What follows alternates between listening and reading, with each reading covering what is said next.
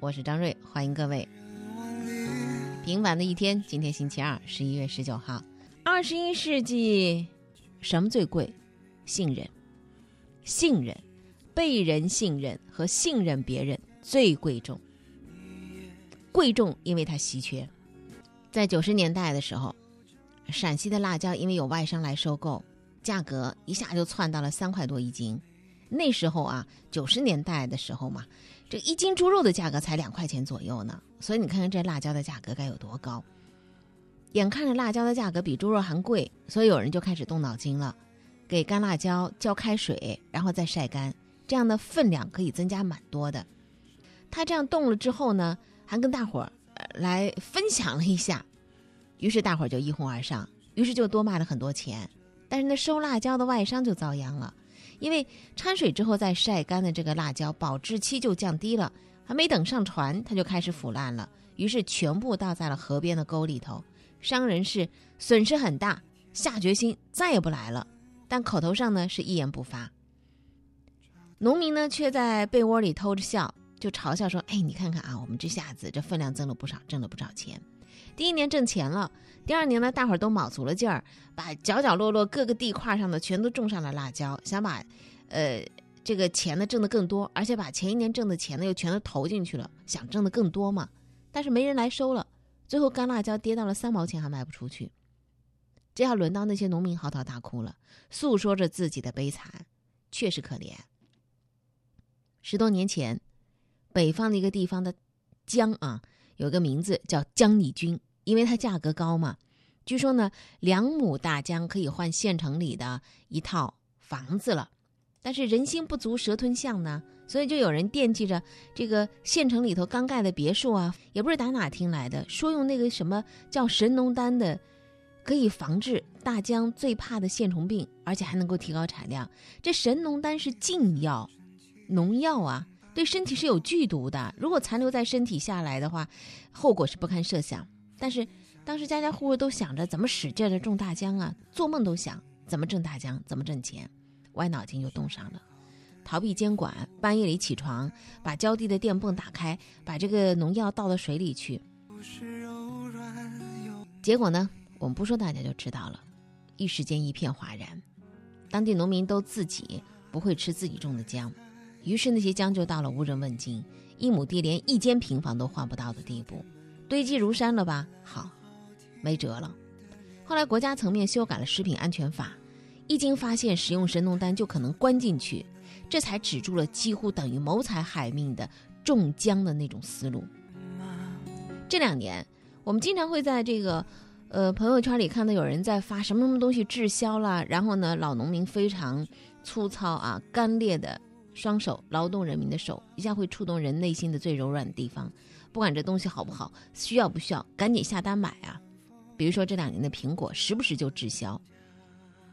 微信啊等等啊，电商网站上频繁出现这类的消息：苹果滞销，果农落泪求助，有一种丰收叫荒凉等等，类似于煽情的话语。很多人看到之后都会考虑选择购买。但是山西一个县政府发了一个声明，揭开了滞销帮帮我们策划背后的真相。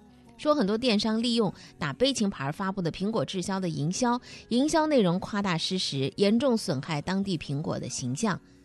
当那一年呢，当地的苹果只剩下二点九亿斤，销量比去年同期要多将近一亿斤。另外，当地有三家急需苹果的果汁加工厂，压根儿就不存在着滞销的问题。部分农民和营销公司合作演了一场戏，于是知道真相的购买者再也提不起对这类事情的兴趣了。哪怕真的是滞销、辛苦一年赔本儿，当爱心一旦被金钱所欺骗，就再也回不到那份初心了。不只有苹果出卖良心的悲情牌，实在也说不清楚。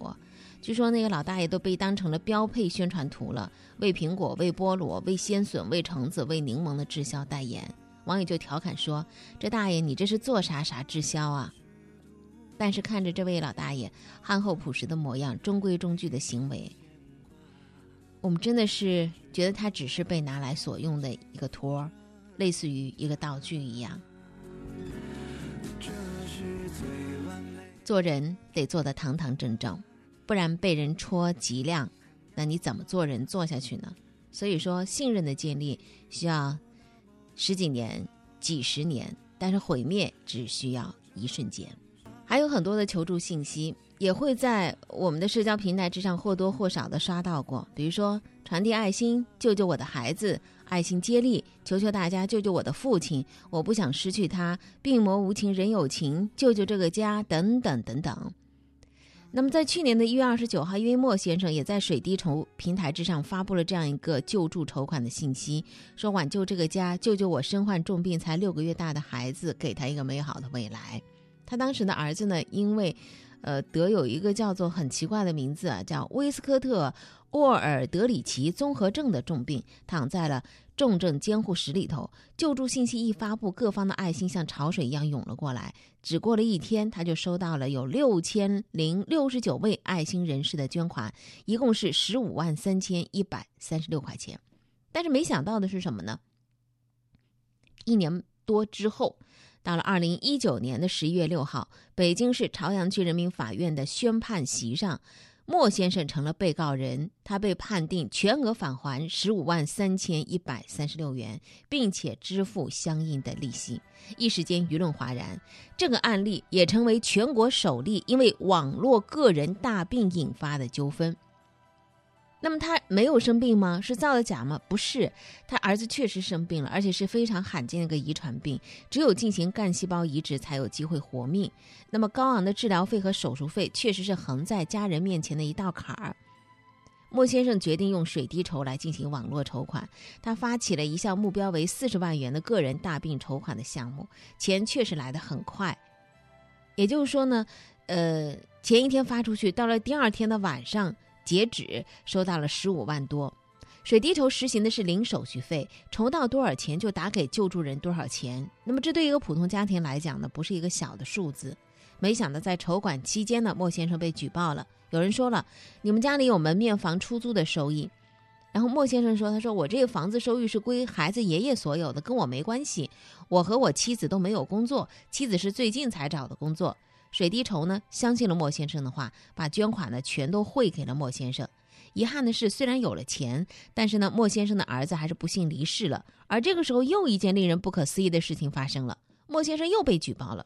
这次举报他的是谁呢？是他自己的妻子。妻子举报说呢，说筹款筹款的那一次啊。在医院住院用掉了五万三，其中三万一千五是之前社保报销的钱付款的。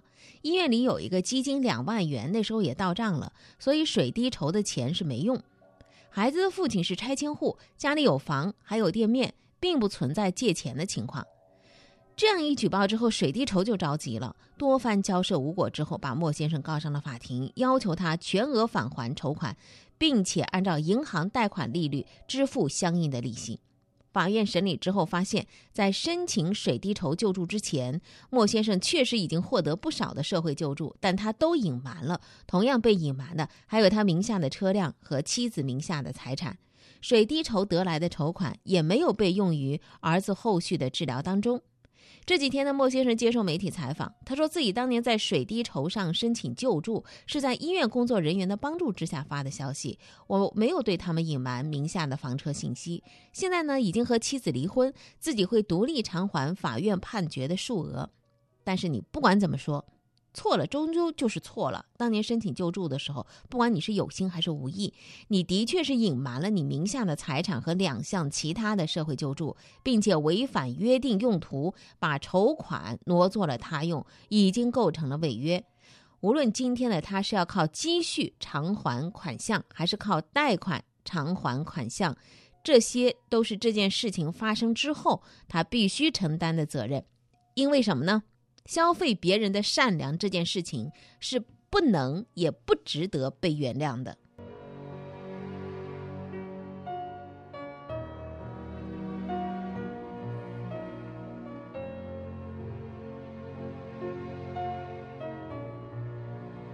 最可恨的啊，就是践踏信任和消费别人的善良。确实有一群诈捐者，让中国的慈善事业一次又一次遭遇到信任危机。部分人践踏善心，时间久了，善心也会凉的。所以特别想问问那些诈捐的人：你们以为这样做瞒得住吗？你们以为这样做置那些真正需要帮助的人于何地呢？你知道吗？这一件恶事得用多少的善意才可以去弥补？每次啊，诈捐类事件被爆出来之后，发起方都特别特别的头疼。水滴筹曾经说自己作为一个商业公司，无权审核募捐人的个人财产的状况，颇有点有心无力之感。好在呢，还是有很多人愿意相信他们。目前从官方披露的数据，水滴筹已经为患者筹到两百多亿元，轻松筹累计筹款突破三百六十亿。我们不知道这些钱款帮助到了多少家庭，但是我们更愿意相信，这些被披露数字的背后，更多的是被救助者，而并不是诈捐者。水滴筹的创始人沈鹏在有一次演讲当中呢，他也坚信，他说这些诈捐者是极少数的。我们真的非常清楚，摧毁信任只需要一根手指头轻轻的一戳，而建立信任有的时候需要无数人甚至几代人付出难以估量的努力。而幸运的是，还是有很多人愿意前赴后继，只为守护着自己内心里头的那点光亮。因为更多的人愿意相信美好。哪怕它的背后是无数我们要走的弯路，甚至是不可见人的，但是必须走下去。一个微笑，我敞开火热的胸怀。如果你需要有人同行，我陪你走到未来。春暖花开，这是我的世界。每次怒放都是心中奔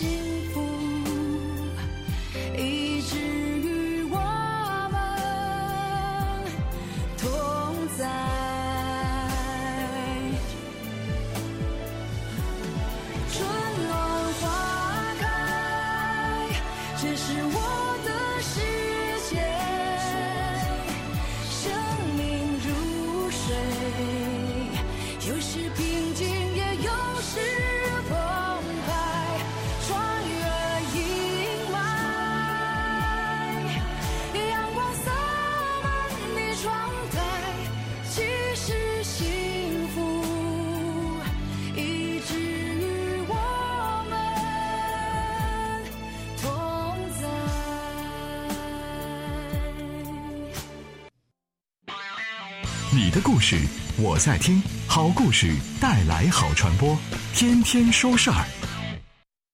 多种声音一个世界，最后声音单元我们来分享两个观点。第一个是北大的陈少峰，北京大学文化产业研究院的副院长陈少峰的一个观点啊。当然，他谈到的是现在最火的这个视频平台。我一直认为，门户这种平台纯粹是为了广告或者是为了用户，它达到一定阶段马上就没了。你你不信看一下，这这是吧？这个今年今年我估计就增长性就一下子放放缓了，到明明后年基本上很少有付费用户很快的增长。那它广告已经下滑了，然后付费用户在很难增长，那它空间在哪里？倒过来，你这个视频的这个平台，那也要做成文化产业集团。你为什么非得一定要拘泥于我就是做一个长视频呢？你是每年做一个节目，然后拼命的去抓人。还是说你这个节目一直持续，你的网红一直在帮你卖东西，你你有没有一个可持续的一个东西？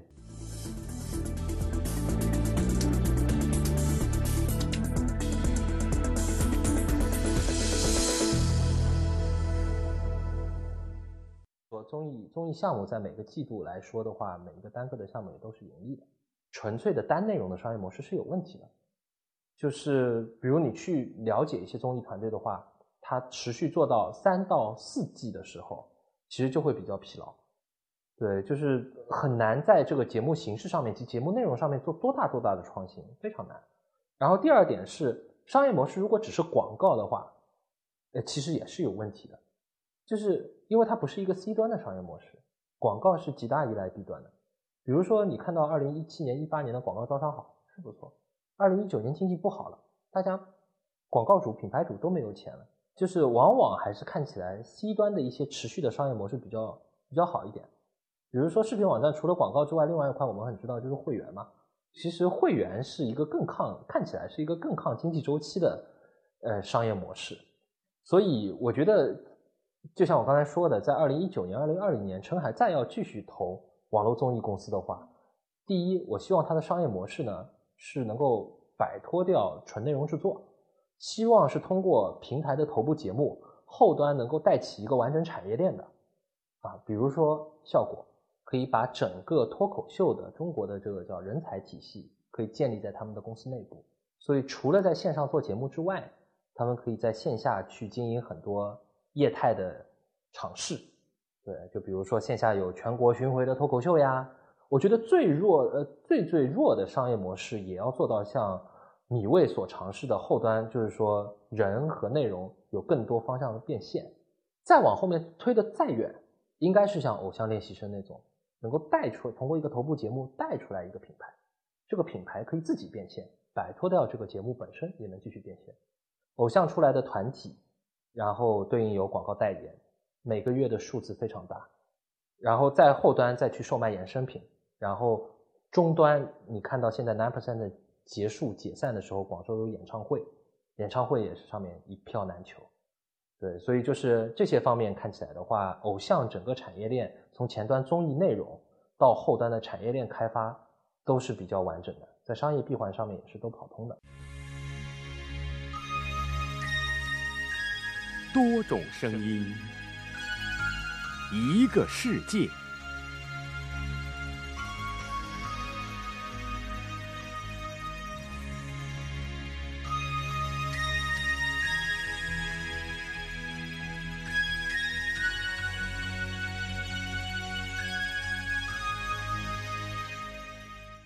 在我们线下呢有一个微信的听众群，节目一开场的时候，我们说到了。二十一世纪最重要的是什么？是信任。呃，这位叫找回你，也是我们微信群里的一位朋友啊。嗯，他说水滴筹啊，真的是让别有用心的人打开了赚钱渠道啊。再回到信任这个话题收尾，信任像什么呢？信任有的时候就像橡皮擦，它是在一次一次的错误当中慢慢的损耗变小。感谢收听今天早八点天天说事儿节目，生活比新闻更精彩。生活是志趣相投者的狂欢，听说事儿是对这种生活的赞同。